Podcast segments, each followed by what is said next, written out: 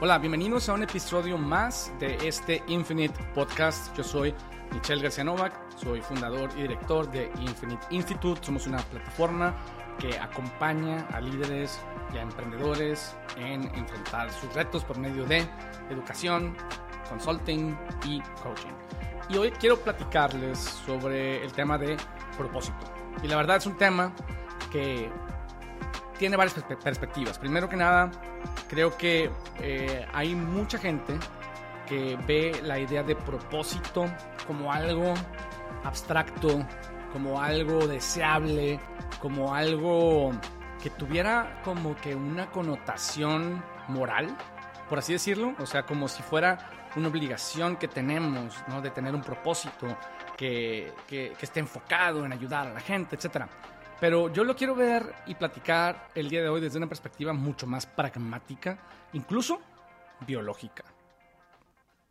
Muy bien, la verdad es que a mí la idea de propósito durante mucho tiempo en mi carrera profesional me pareció banal. Me parecía que era como algo que hacían las empresas para sentirse bien consigo mismas. Pero poco a poco fui descubriendo que el propósito tiene un propósito. ¿no? Y bueno, ahora estamos lanzando el 2024 el curso Purposeful Leadership, que es un curso que co-creamos de la mano de Raf Bitton, que es un experto internacional en el tema. Y pues traigo este tema ahora a la discusión, en la reflexión, en la mente y lo quiero compartir con ustedes. Primero que nada, ok, si, si bien las, las compañías, las empresas ven el propósito como como un trámite, como algo que tienes que tener claro porque es un checkmark, porque está relacionado de alguna forma con la misión y, y, si tú te pones a pensar sobre los propósitos o las misiones de la mayoría de las compañías de todos tamaños, generalmente son ultra genéricos.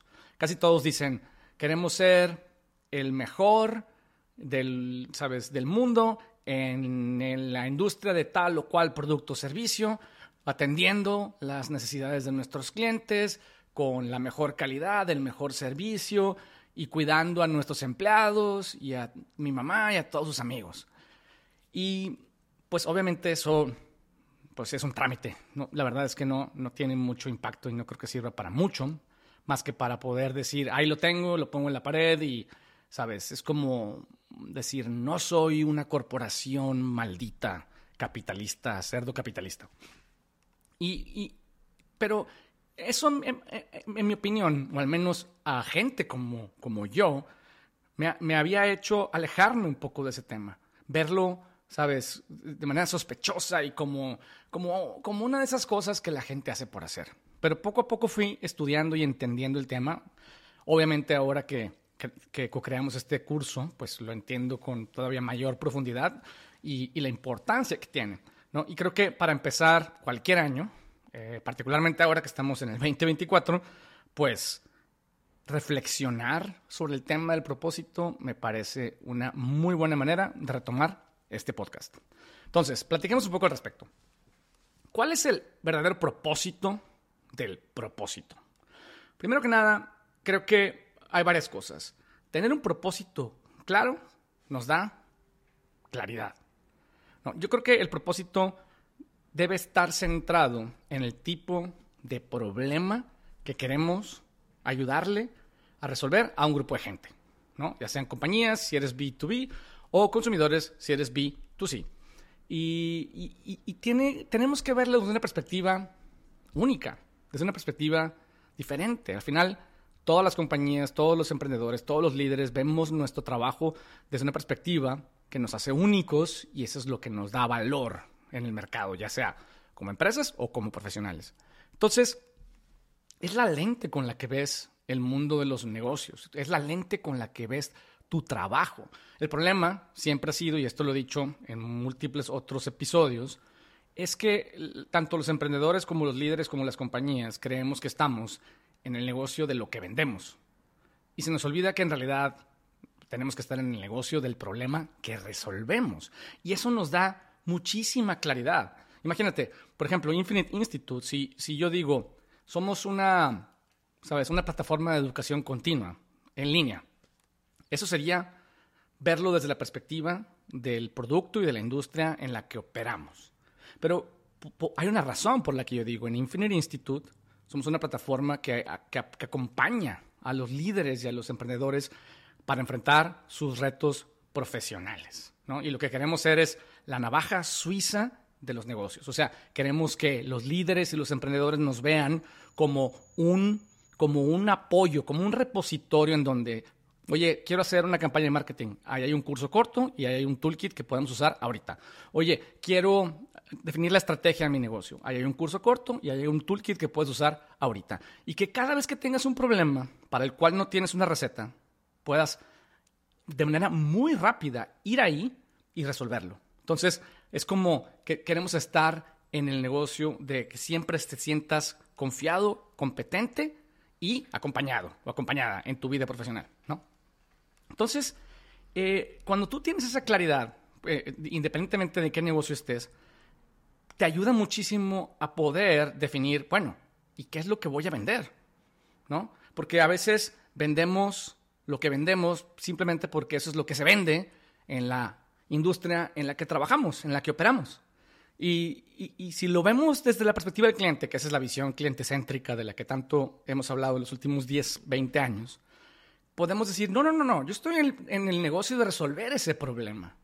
Y entonces, si, si entiendo que estoy en el negocio, en el caso, por ejemplo, de Infinite Institute, en el negocio de ser la navaja suiza de, de los negocios para gente emprendedora y líderes que necesitan resolver problemas de manera pragmática, entonces sí, claro, de alguna forma podría decir que estoy en la industria de la educación en línea, sin duda, educación continua, pero en realidad mi oferta de, productos y servicios no está limitada por la industria de la educación en línea. En realidad, mi, mi oferta de productos y servicios es cómo le hago para ayudarte entonces te doy contenido para que entiendas cosas que no entendías o que puedas clarificar puntos que no tenías claros.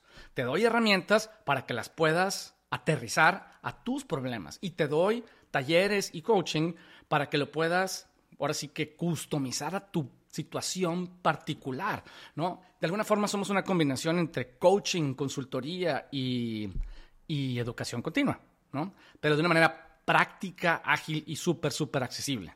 Entonces, la claridad de en qué problema resuelvo me ayuda a tener claridad de qué ofrezco al mercado, ¿no?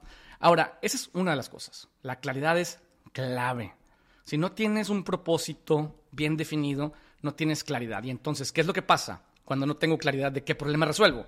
Uno, empiezo a diversificar mi oferta hacia productos que no necesariamente están alineados con, con, con algo en particular y entonces empiezo a disparar a diestra y siniestra. ¿no? Eso es algo que le sucede muy, muy comúnmente a los emprendedores particularmente. Pero a las compañías también. Cuando no tienes una claridad de propósito, eh, nos empezamos a sumergir en tratar de mejorar un producto o un servicio metiéndole más calidad, más ingredientes, haciéndolo más eficiente, etc. Y perdemos de vista que hay otras oportunidades de atender mejor a nuestro mercado. Y entonces nos volvemos disruptibles. ¿Por qué? Porque nos creemos que estamos en el negocio de vender cursos. Y entonces de repente surge una nueva mejor forma de resolver el problema que los cursos resuelven. Y entonces alguien viene, me disrumpe y me agarra como el tigre de Santa Julia. Para quienes no sepan esa referencia, porque son muy jóvenes o no son mexicanos, búsquenla. Muy bien. Entonces, ese es un tema. Me da la claridad para actuar, me da la claridad para decidir, me da la claridad para saber dónde voy a meter mis pesos o mis dólares o lo que sea. ¿Dónde los voy a invertir? Porque si tengo claro mi propósito, puedo tener clara mi oferta de valor. ¿No? Si, mi, si, mi, si mi misión como organización, en el caso de Infinite Institute, es ayudarte a ti a estar siempre competente y listo para atender cualquier reto, entonces puedo decir, ah, no nada más debo de dar cursos y no nada más debo dar cursos de innovación, que fue como iniciamos. Necesito ampliar mi oferta, necesito entender qué es lo que necesita la comunidad de miembros que son parte de Infinite Institute, ¿no? Y hicimos ese análisis hace poco y nos dimos cuenta que si bien todos los temas de innovación eran muy importantes, muy atractivos, muy sexy, muy, muy necesarios, había un hueco enorme en, en todo lo que tiene que ver con temas operativos, de liderazgo, de management, etcétera, que los miembros que están con nosotros y en general la comunidad de líderes y emprendedores latinoamericanos, pues al menos en nuestra opinión, no hay una oferta lo suficientemente relevante, accesible y práctica. ¿no? Sí, hay excelentes cursos que puedes tomar en las grandes universidades de Estados Unidos que cuestan 10, 20 mil dólares en una semana intensiva. ¿no? Y no necesariamente son los más aplicables. O hay algunos cursos que puedes tomar en México que también son caros, probablemente no tan caros como esos, pero que también son muy académicos y probablemente aburridos. Y al tener esa claridad, podemos decir, sí, yo voy a ofrecer probablemente cursos que están enfocados en temas básicos, pero los voy, los voy a abordar desde una perspectiva innovadora. Los voy a abordar con mi forma mi fórmula única de entregar contenido de una manera ultra pragmática y con un componente social y de coaching. Y a un precio ridículamente barato. Entonces, eso, e, el tener claro el propósito nos permite enfocar mejor nuestra oferta de productos y servicios. Esa es una. Ahora, otra de las cosas que, que son súper importantes en el tema del propósito que a veces no nos damos cuenta es lo siguiente. Eh, todas las personas, tanto los emprendedores que fundan una compañía o los líderes y los colaboradores que trabajan en ella, pues todos nos mueve, claro, evidentemente, la necesidad de trabajar y de tener una remuneración económica para poder, digamos que, vivir. Pero digamos que eso, mal que bien, está resuelto.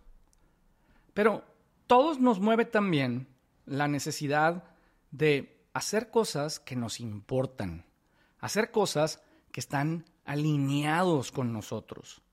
Y cuando tenemos enfrente un reto, un problema, un trabajo que está más alineado con nuestras fortalezas y más alineado con nuestros valores como, individuo o como emprendedor, tenemos mucha mayor motivación y energía. Ahora, aunque pueda ser obvio, ¿Por qué necesitamos motivación y energía? Pues porque el mundo de los negocios no es fácil, nunca ha sido fácil y cada vez es menos fácil. Eh, y también, pues, los retos que enfrentamos, los enfrentamos con diferente énfasis y motivación y ganas cuando están bien alineados con nuestra identidad y con las cosas que consideramos importantes en nuestra vida. Ahora, estas cosas que consideramos importantes en nuestra vida pueden ser múltiples. ¿no? Ahí, eh, si tú te metes a Google y, y, haces una búsqueda de lista de valores, ¿sí? Eh, depende de qué página encuentres. Hay algunas páginas enlistan 50 valores, otros llegan hasta 200. Palabras que se parecen pero son ligeramente distintas, etc.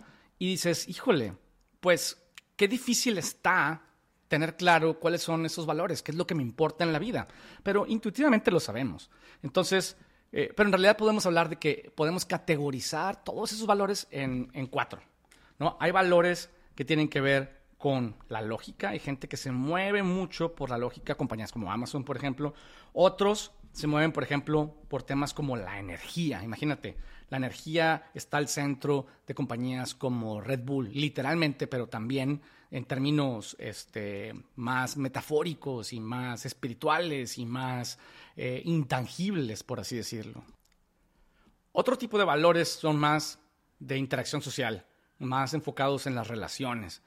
Y ahí pues hay cosas como la empatía, el amor, la amistad, la generosidad y, y hay compañías que se, y emprendedores y líderes que les mueve ¿no? Esa empatía, esa amistad, la familia, etcétera, ¿no? Imagínate, de hecho, imagínate el restaurante este, ¿cómo se llama el italiano maldito, este chafísimo que te da un pan adictivo? Eh, que, que, su eslogan es When you're here, your family. Eh, se me fue, pero tú sabes cuál es. Eh, es una cadena malísima.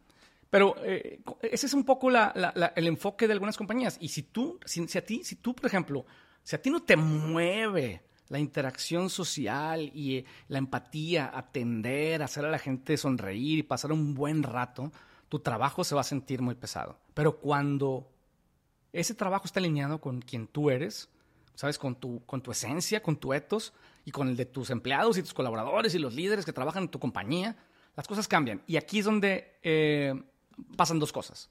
Uno, si tienes claridad de propósito, sabes exactamente a quién debes contratar. ¿Sí? ¿Por qué? Porque, imagínate, el mejor ingeniero desarrollador de software que trabaja en Google probablemente no sea el mejor ingeniero de desarrollador de software para trabajar en una compañía como Apple.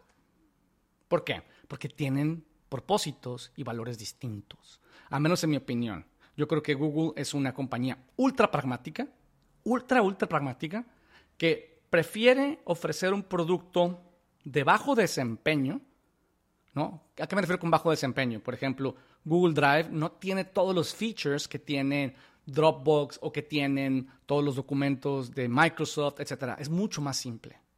¿sí? Ellos prefieren ofrecerte menos para ser más práctico. ¿sí? Igual, si tú compras un, teléfono Google Pixel o una computadora, etcétera, están muy bonitas, quizá eh, ahí comparte valores con Apple de diseño, pero en desempeño se enfocan en cosas que sean, digamos, que no sean de alto desempeño, porque cuando las cosas son de alto desempeño tienden a complicarse. ¿Sí? En cambio, este, una compañía como Apple le importa demasiado la usabilidad, le importa demasiado la estética, porque esa es la forma en la que ellos simplifican ¿no? la, tecnología. Y, probablemente un ingeniero que viene de Google y que sea el mejor ingeniero de Google, cuando venga a Apple, va, va, va a estar movido por valores distintos. Su ultra pragmatismo los va a llevar a actuar y a tomar decisiones que no son las más adecuadas para una compañía como Apple, pero sí son las más adecuadas para una compañía como Google. ¿Te fijas la importancia de entender? Y no solo eso, sino que si tú eres una compañía que tiene clara su, su, su, su propósito, lo puedes usar para crear tu marca de talento y atraer a la gente correcta. Porque cuando atraes a la gente correcta pasa algo mágico. Y ahí es donde voy a la tercera y última eh, parte que quiero tocar en esta reflexión relacionada con el propósito.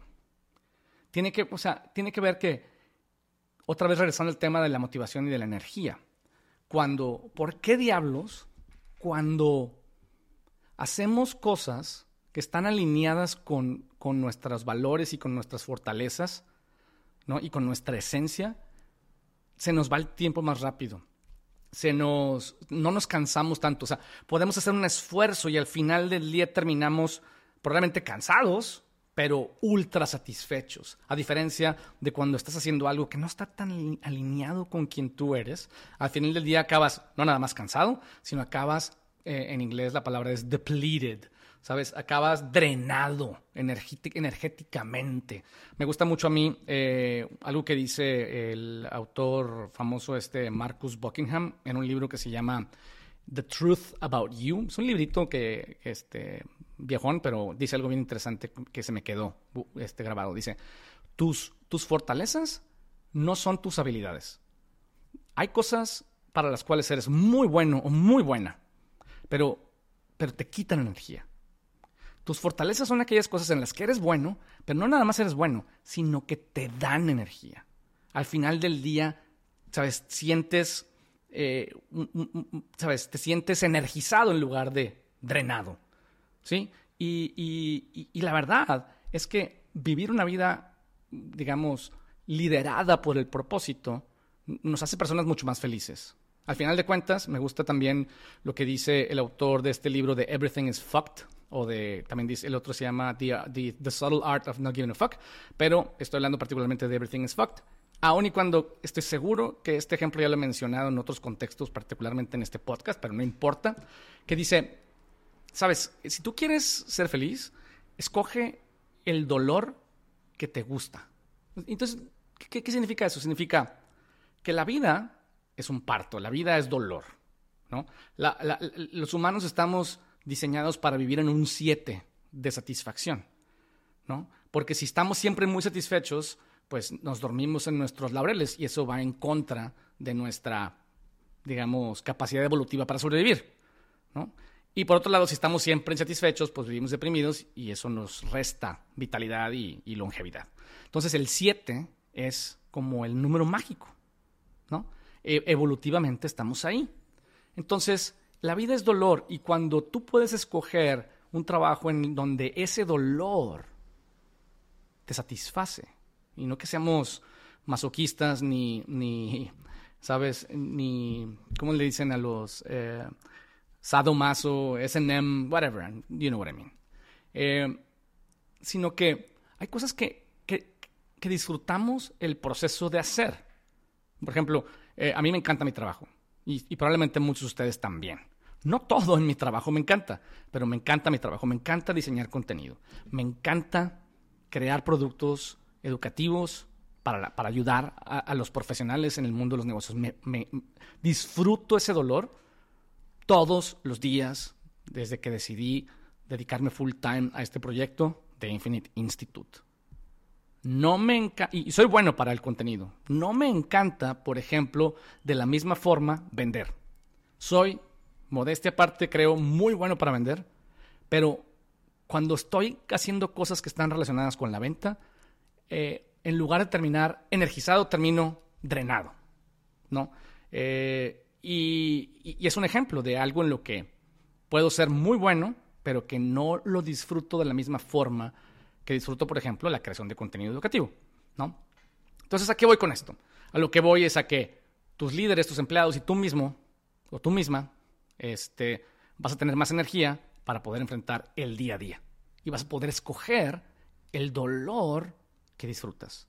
Cuando yo, yo lo uso como, ejemplo también eh, en mi mente, la verdad, rara vez tengo la oportunidad de platicar esto eh, socialmente, creo que mis amigos se dormirían, sin duda, pero, em, por ejemplo, cuando hace poco, pues, yo siempre, yo siempre quise jugar tenis, ¿no? Y hay un, un episodio de, de podcast que hablo sobre el tema.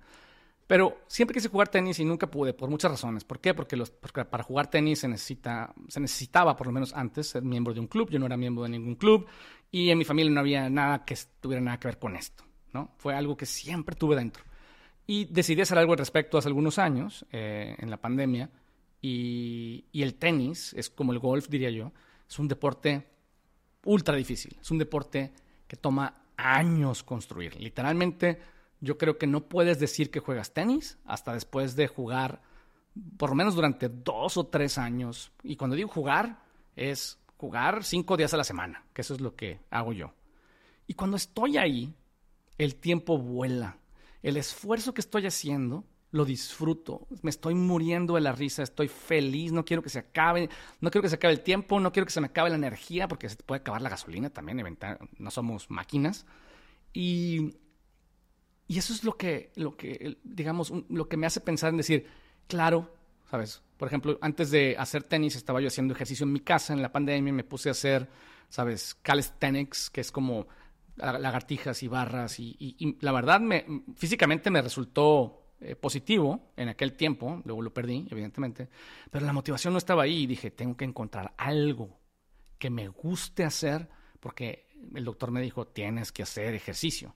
Entonces, si no lo disfrutas, ese dolor, porque todos los deportes en este caso, igual que todos los trabajos, duelen, si no es un dolor que disfrutas, pues tu, motivación y, tu, y tu, tu disciplina, pues no va a estar ahí, ¿no? Ahora, ¿por qué pasa esto? ¿Por qué nos motiva más el hacer cosas que están alineadas con nuestros valores, ¿no? Y hay una razón biológica. De hecho, hay una razón bioquímica que ahorita que te la diga te va a parecer muy evidente. ¿no? Lo, que se ha estudiado en estas neuromamadas, que no sé cómo se llaman, ¿no? este, esta ciencia, pues básicamente han descubierto que cuando hacemos cosas que nos importan, o hacemos cosas que están alineadas con nuestra esencia, eh, el esfuerzo que realizamos, eh, obviamente genera desgaste, pero también secretamos más dopamina, serotonina, y esas son drogas para el cerebro, ¿no? Entonces, cuando encuentras dónde está el esfuerzo que, que te satisface realizar, independientemente de que el resultado venga pronto o venga después, lo haces por el proceso, no por el resultado. Tanto tú como tus empleados y como toda la gente que está a tu alrededor. Entonces, cuando tienes claridad de propósito, primero que nada, sabes exactamente cuál es la oferta que debes tener. Puedes moverte libremente sin estar limitado o limitada por los estándares de una industria. Puedes evitar ser disrumpido. De hecho, puedes disrumpir. También puedes alinear y encontrar a la gente correcta para tu compañía. Puedes saber por qué estás batallando tanto con fulano o con fulana. Probablemente porque tenga valores distintos a los tuyos o distintos a los que la compañía formal o informalmente persiga, porque una cosa es lo que dice en la pared y otra cosa es lo que sucede en las oficinas, ¿no? Me estoy, estoy hablando de lo que sucede en las oficinas, ¿no? Eh, ¿Por qué batallas tanto para alinear a la gente? ¿Por qué tienes que estar micromanaging? ¿Por qué tienes que estar... Y cuando, estás micromanaging no puedes crecer. Porque uno puede micromanejar a un grupo pequeño de personas. No puedes micromanejar a una compañía grande. Entonces, e, ese es el propósito del propósito. Tener claridad, tener motivación, tener alineación, tener energía, tomar buenas decisiones y saber cuáles son las una, dos o tres cosas en las que tienes que enfocar los recursos que tienes. Y por más pequeña o grande que sea la compañía en la que trabajas o, tu compañía, ¿no? si tienes tres pesos o tres billones de pesos, es lo mismo. Los tienes que enfocar en donde están tus valores, tus fuerzas y los objetivos que se alinean con esos valores y con esas fuerzas. Y ese es el propósito del propósito. Y quiero invitarlos a que le echen un ojo al curso del propósito. Se llama Purposeful Leadership. Es un curso que, toca precisamente estos temas de los que estoy hablando de una manera, sí, digamos, didáctica, académica, pero pragmática, pero con un taller y con un toolkit y todo lo que necesitas para, de una manera sencilla y rápida, poder clarificar este tema que suena tan abstracto Este tema que suena tan complejo, ¿no? O, que a veces lo vemos como innecesario, pero que por lo que les comentaba en toda esta reflexión, pues es ultra necesario. Ultra, ultra, ultra necesario. Particularmente a la hora de empezar un nuevo año.